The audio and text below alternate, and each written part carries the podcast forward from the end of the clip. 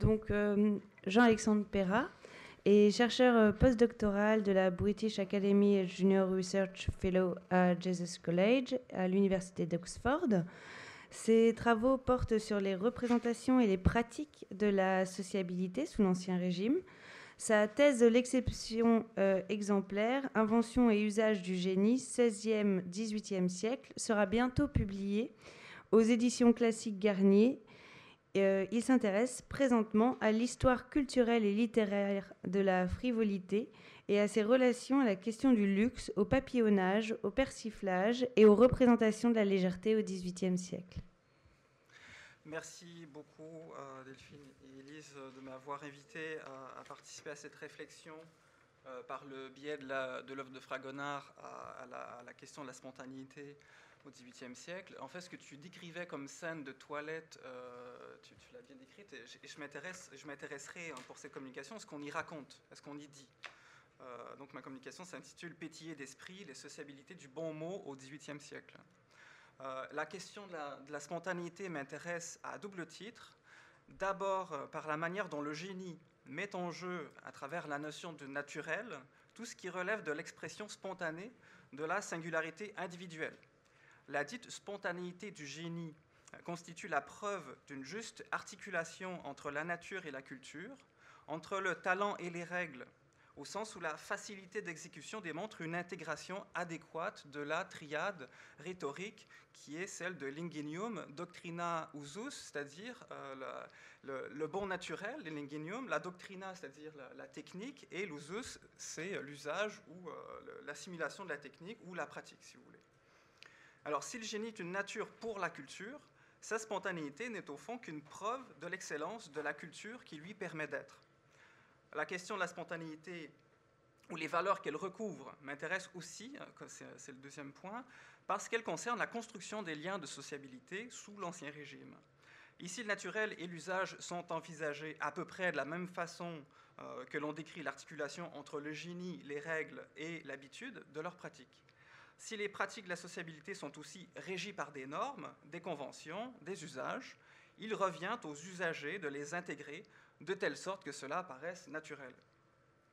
Que la règle concerne la manière de porter un chapeau ou celle de tourner un madrigal, au fond, le principe est le même, c'est-à-dire que les valeurs que l'on associe aujourd'hui à la spontanéité authentifient la bonne assimilation d'une régularité donnée. Plus généralement, on peut se demander si la notion de spontanéité permet de définir une certaine spécificité du XVIIIe siècle. Au mieux, si elle permet de comprendre la manière dont se construisent les représentations de ce siècle. C'est important parce que c'est aussi à partir de ces représentations que, si vous voulez, euh, ces a priori ou ces lieux communs, euh, que travaillent les historiens de la culture.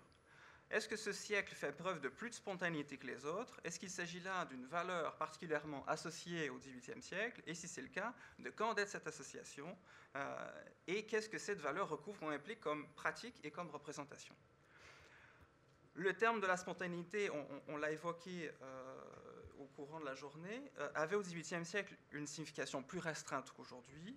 On l'employait surtout en morale et en philosophie naturelle comme la faculté d'exercer sa liberté sans influence d'une volonté euh, extérieure, ou pour parler des mouvements des muscles ou des organes qui s'exercent d'eux-mêmes, ainsi du cœur et du diaphragme. Par analogie, euh, Ferraud note dans son dictionnaire en 1787 que les oranges croissent aujourd'hui en Portugal, pour ainsi dire, spontanément, c'est-à-dire sans l'intervention de la culture. Le sens qu'a pris le terme aujourd'hui, c'est-à-dire l'élan ou le mouvement propre et original de quelqu'un, la possibilité de répondre d'une manière immédiate, la franchise, le naturel, en ce qu'ils sont opposés au calcul, au raisonnement, à la réflexion, sont relativement récents.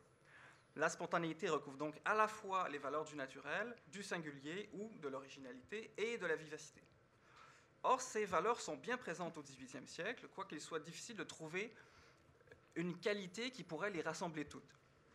Cela n'est pas tant parce que le terme de spontanéité n'est pas encore directement associé à ces valeurs, mais plutôt parce que ces valeurs sont paradoxales et qu'elles ne se pensent jamais de façon univoque et positive, mais demandent à être modulées sans cesse, c'est-à-dire que le naturel demande sans cesse à être cultivé, l'originalité menace toujours d'être euh, excessive et bizarre, la vivacité euh, de manquer à la bienséance, etc.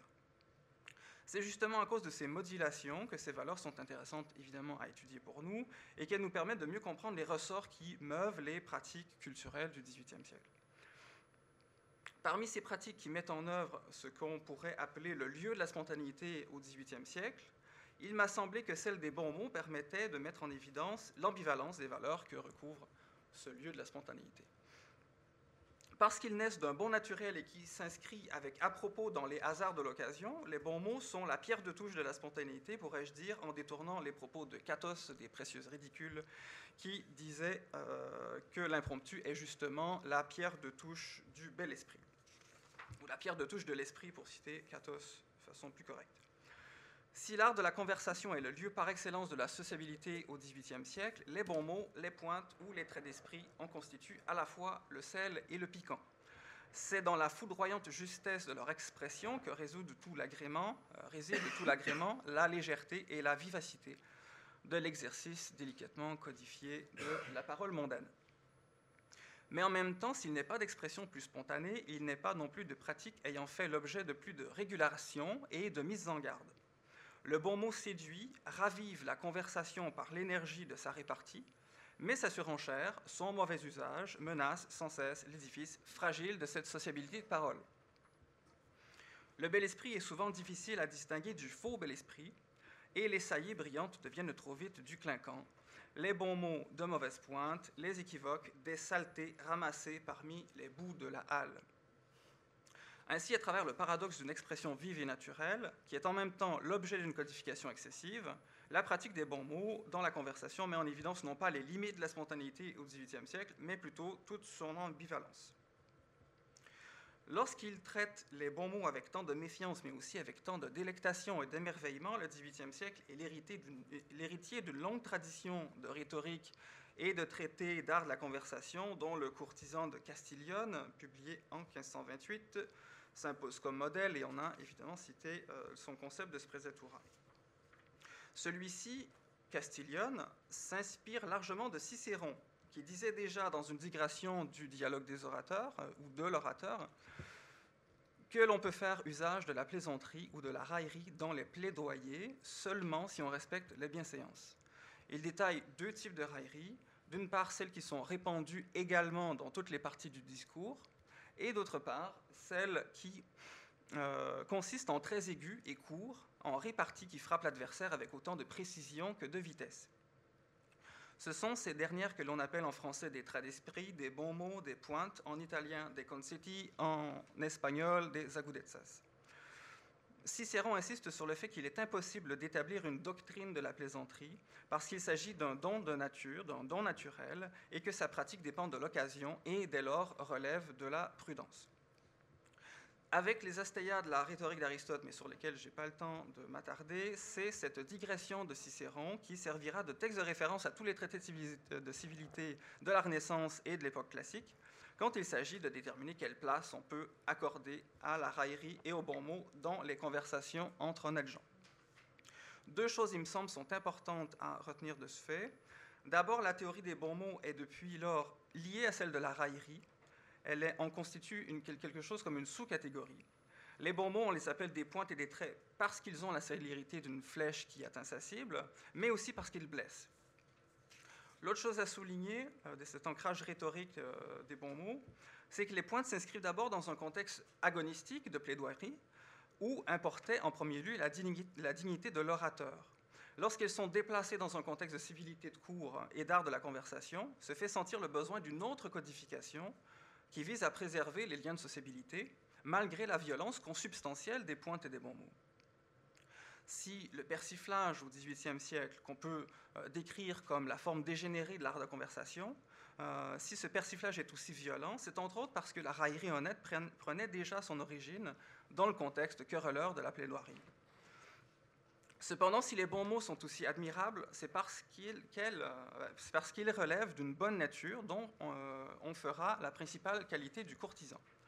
C'est ce que souligne Nicolas Farret dans L'honnête homme ou l'art de plaire à la cour, publié en 1630, qui est l'exemple premier de l'exemplier que je vous ai donné.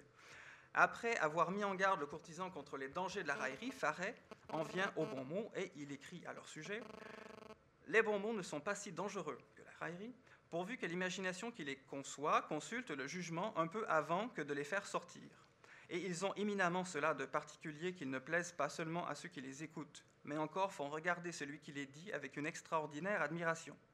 Il semble que, ceux qui ont ce don de rencontrer ainsi sur plusieurs sujets aient quelque chose de divin, ou quelque génie particulier qui élève, euh, à tout coup euh, l'âme au-dessus de la matière. Pour rencontrer toujours juste, euh, malgré la vitesse de la répartie, et ce sur n'importe quel sujet, il faut être orné des plus rares qualités de l'esprit, c'est essentiellement un tempérament entre l'imagination et le jugement. C'est pourquoi ceux qui se distinguent dans la profération des bons mots sont aussi jugés capables de toutes sortes d'emplois les plus difficiles. Les diseurs de bons mots sont impliqués dans les plus importantes affaires de l'État. Ils ont des fonctions dans l'armée, la diplomatie, enfin tous les emplois qui demandent de faire preuve de prudence, encore une fois, au sens euh, fort et rhétorique du terme. Faré ajoute, et je cite, que l'excellence des bons mots consiste principalement à être court, aigu, clair, proféré, proféré avec grâce et si à propos qu'ils ne sentent pas l'odeur de l'étude, ni qu'on les ait apportés de la maison. Et c'est la cause pour laquelle ceux qui répliquent sont plus estimés que ceux qui attaquent, car ils sont moins soupçonnés d'avoir été préparés. C'est parce qu'ils sont propres, euh, c'est parce qu'ils sont à propos que les bons mots sont admirables. Et c'est à propos et l'écueil des petits esprits qui manquent de la spontanéité nécessaire, dirions-nous aujourd'hui, pour saisir le kairos dont dépend le bon mot, c'est-à-dire la bonne occasion. C'est le cas, par exemple, de Damis, dont Célimène fait le portrait dans le Misanthrope en 1666, qui dit de lui Il est guindé sans cesse, et dans tous ses propos, on voit qu'il se travaille à dire de bons mots. Ce manque de spontanéité, cette vaine recherche de bons mots sont également sujets, au début du XVIIIe siècle, de la lettre 54 des lettres persanes de Montesquieu. Rica écrit à Usbek, c'est l'exemple 2, hein, euh, qu'il a surpris une conversation à travers la cloison de sa chambre je cite, Je ne sais ce que c'est, mais tout se tourne contre moi. Il y, a, il y a plus de trois jours que je n'ai rien dit qui m'ait fait honneur. J'avais préparé quelques saillies pour relever mon discours, jamais on n'a voulu souffrir que je les fisse venir. J'avais un compte tout joli à faire, mais à mesure que j'ai voulu l'approcher, on l'a esquivé comme si on l'avait fait exprès. J'ai quelques bons mots qui depuis quatre jours vieillissent dans ma tête sans que j'aie pu en faire le moindre usage. Veux-tu que je te dise, la réputation de bel esprit coûte bien à soutenir? Je ne sais comment tu fais pour y parvenir. L'autre suggère à son interlocuteur de travailler de concert à se donner mutuellement de l'esprit en convenant à l'avance des conversations qu'ils vont tenir dans la société, euh, de manière à déterminer où placer les comptes, les saillies et les bons mots. Il faudra, ajoute-t-il, acheter de certains livres qui sont des recueils de bons mots composés à l'usage de ceux qui n'ont point d'esprit et qui veulent en contrefaire. Il conclut Voilà, mon cher, le parti qu'il nous faut prendre. Fais ce que je te dirai, et je te promets avant six mois une place à l'académie. C'est pour te dire que le travail ne sera pas long, car pour lors tu pourras renoncer à ton art, tu seras homme d'esprit malgré que tu en aies. À partir de la fin du XVIIe siècle et surtout au XVIIIe siècle, les recueils de bons mots, de traits d'esprit, de contes plaisants inondent le marché de la librairie. On ne compte plus les choix, les élites, les fleurs des bons mots, les greniers à sel, les amusements curieux et divertissants, sans oublier les innombrables, les innombrables anas des auteurs célèbres, les apophthegmes des anciens, etc. L'abondance de ces recueils témoigne d'une part du fort engouement euh, de cette sorte de divertissement littéraire, mais aussi que la pratique des bons mots relève à la fois de la conversation et de la littérature, de l'oralité et de l'écriture.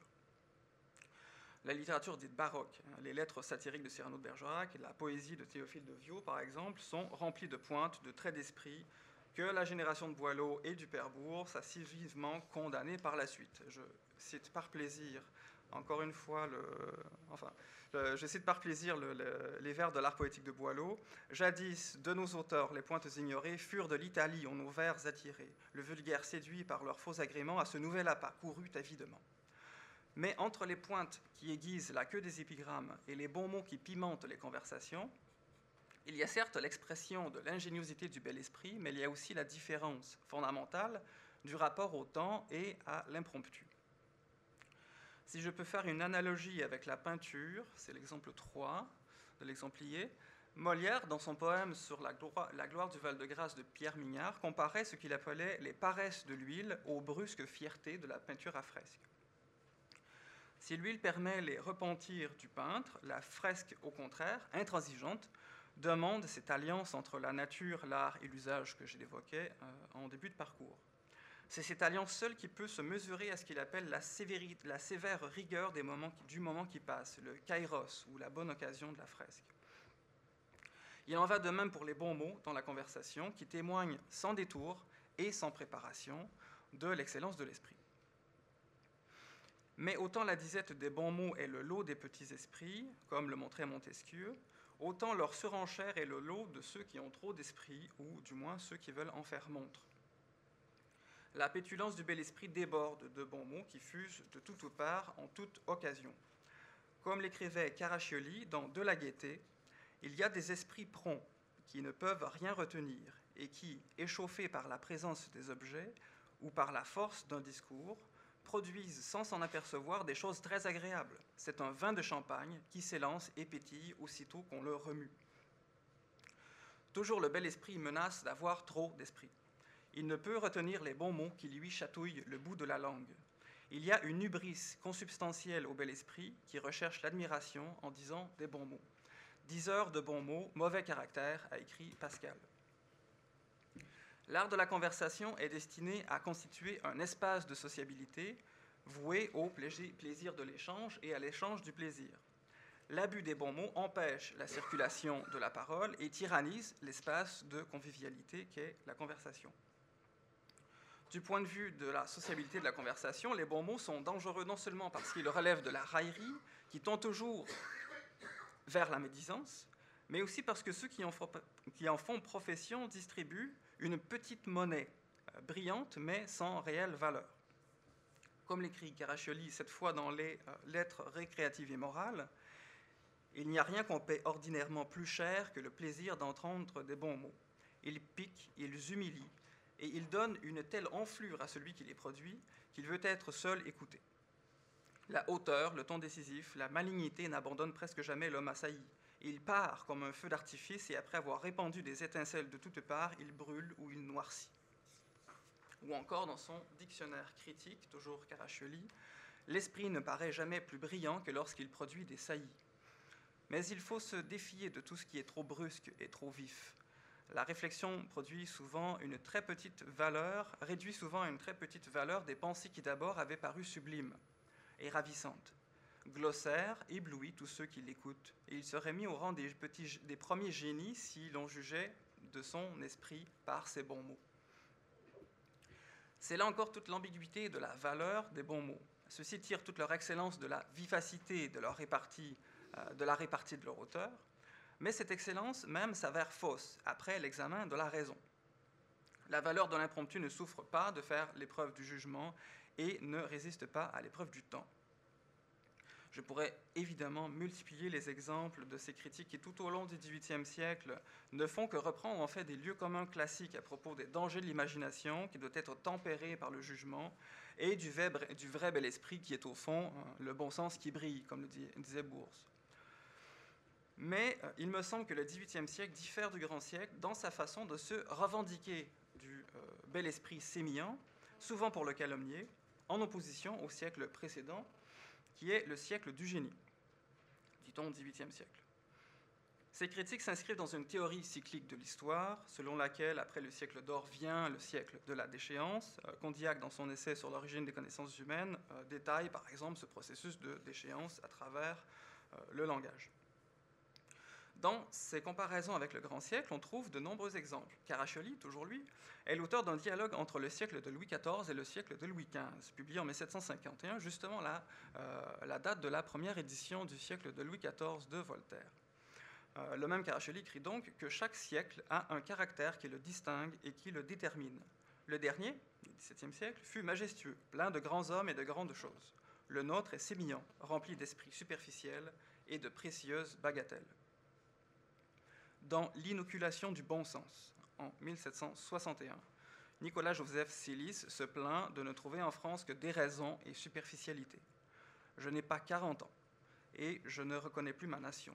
On ne parle que par équivoque, on ne pense que par distraction, on n'écrit que par épigramme, on n'agit que par étourderie. L'esprit triomphe de la raison, la futilité fait taire le génie. Les Adonis sont des hommes du jour, on les flaire comme le jasmin, on les admire comme le rubis, on se plaît à les voir pétiller comme le vin de champagne.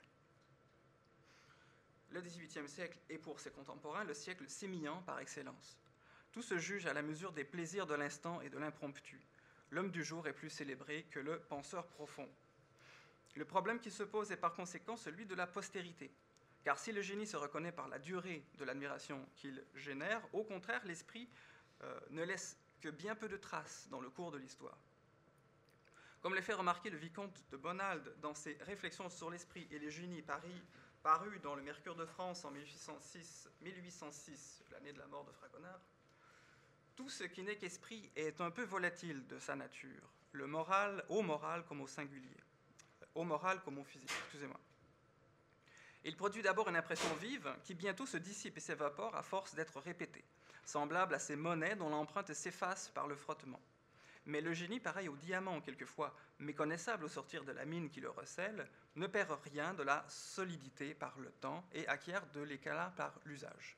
L'esprit réussit aussitôt qu'il se montre, c'est, si l'on me permet cette comparaison, une marchandise qui est payée comptant, parce parce que tout le monde en connaît le prix et l'usage. Mais le génie court presque toujours la chance d'une échéance longue et incertaine, parce que sa valeur n'est pas d'abord fixée, ni son utilité reconnue. Les valeurs associées à la spontanéité au XVIIIe siècle ne concernent donc pas seulement les qualités de l'esprit, mais servent aussi à esquisser un portrait historique du siècle, où l'esprit du siècle et le siècle de l'esprit trouvent le lieu de leur articulation. À travers leurs réflexions sur les bons mots, les traits d'esprit et les pointes, les gens de lettres réfléchissent donc également à la manière dont se construit l'histoire et à l'exemplarité de ces matériaux. En conclusion, je dirais rapidement que si le XVIIIe siècle accorde une valeur à ce qui relève de la spontanéité, il s'agit d'une valeur essentiellement euh, ambiguë et problématique. D'une part, le naturel est toujours conçu comme un terrain cultivable, il ne se pense pas sans culture, et la spontanéité de l'esprit est l'expression de cette articulation. D'autre part, euh, la valeur de la spontanéité est ambiguë non seulement parce que son impulsivité, impulsivité semble exclure l'examen du jugement et causer toutes sortes de règlements dans, la régularité de la sociabilité, mais aussi parce que ces saillies sont des apax admirables qui ne se situent pas tant dans le cours de l'histoire que dans celui très éphémère de la conversation. Merci.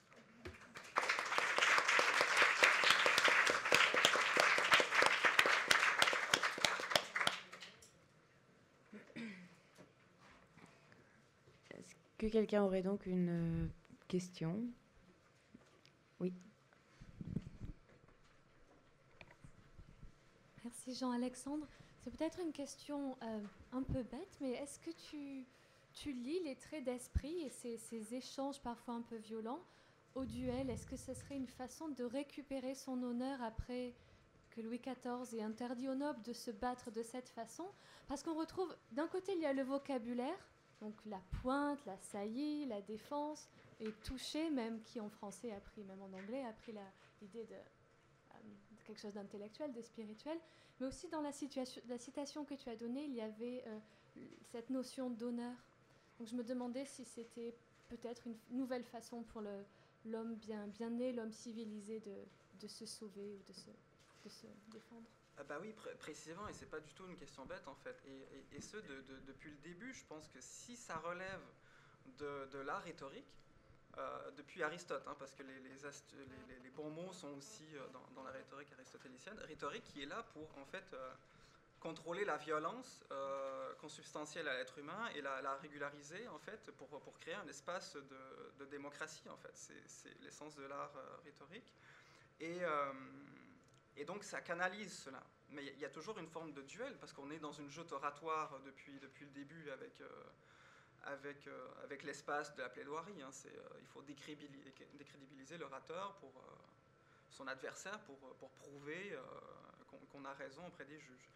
Et bah, encore Cyrano de Bergerac, qui, qui, est un bretteur, qui est un, qui est un, duelliste fait toujours le parallèle entre l'usage des bons mots, des pointes, et, euh, et le, fait d'utiliser l'épée. Euh, ce qui est intéressant ici, c'est que le premier sang, si vous voulez, c'est une règle. Hein, quand on se bat à l'épée, le, premier qui saigne a perdu, en fait. Quand on ne fait pas un duel à mort. ce qui est plaisant pour, pour l'échange des, des bons c'est que c'est le premier qui se fâche qui a perdu, ou le premier qui reste court, hein. Euh, si on reste court, bah, on a perdu. Mais il y, a vraiment toute cette, toute, euh, cette imagerie euh, du duel, c'est très très présent. Les, petits maîtres n'ont plus de fonction sociale. Ils ne sont là que pour représenter. Ils ne sont plus autour du roi, le conseiller. Ils sont, on les appelle fops, je crois, en anglais. voilà ce que c'est qu'un petit maître qui n'est là que pour représenter. Son seul espace, c'est celui qui, très frivole, enfin je sais pas moi qui va le dire, mais très, très futile de, enfin, de la conversation. C'est, un, ça ne relève pas de l'utilité, ça relève de, du spectacle, de la magnificence. Merci Marie.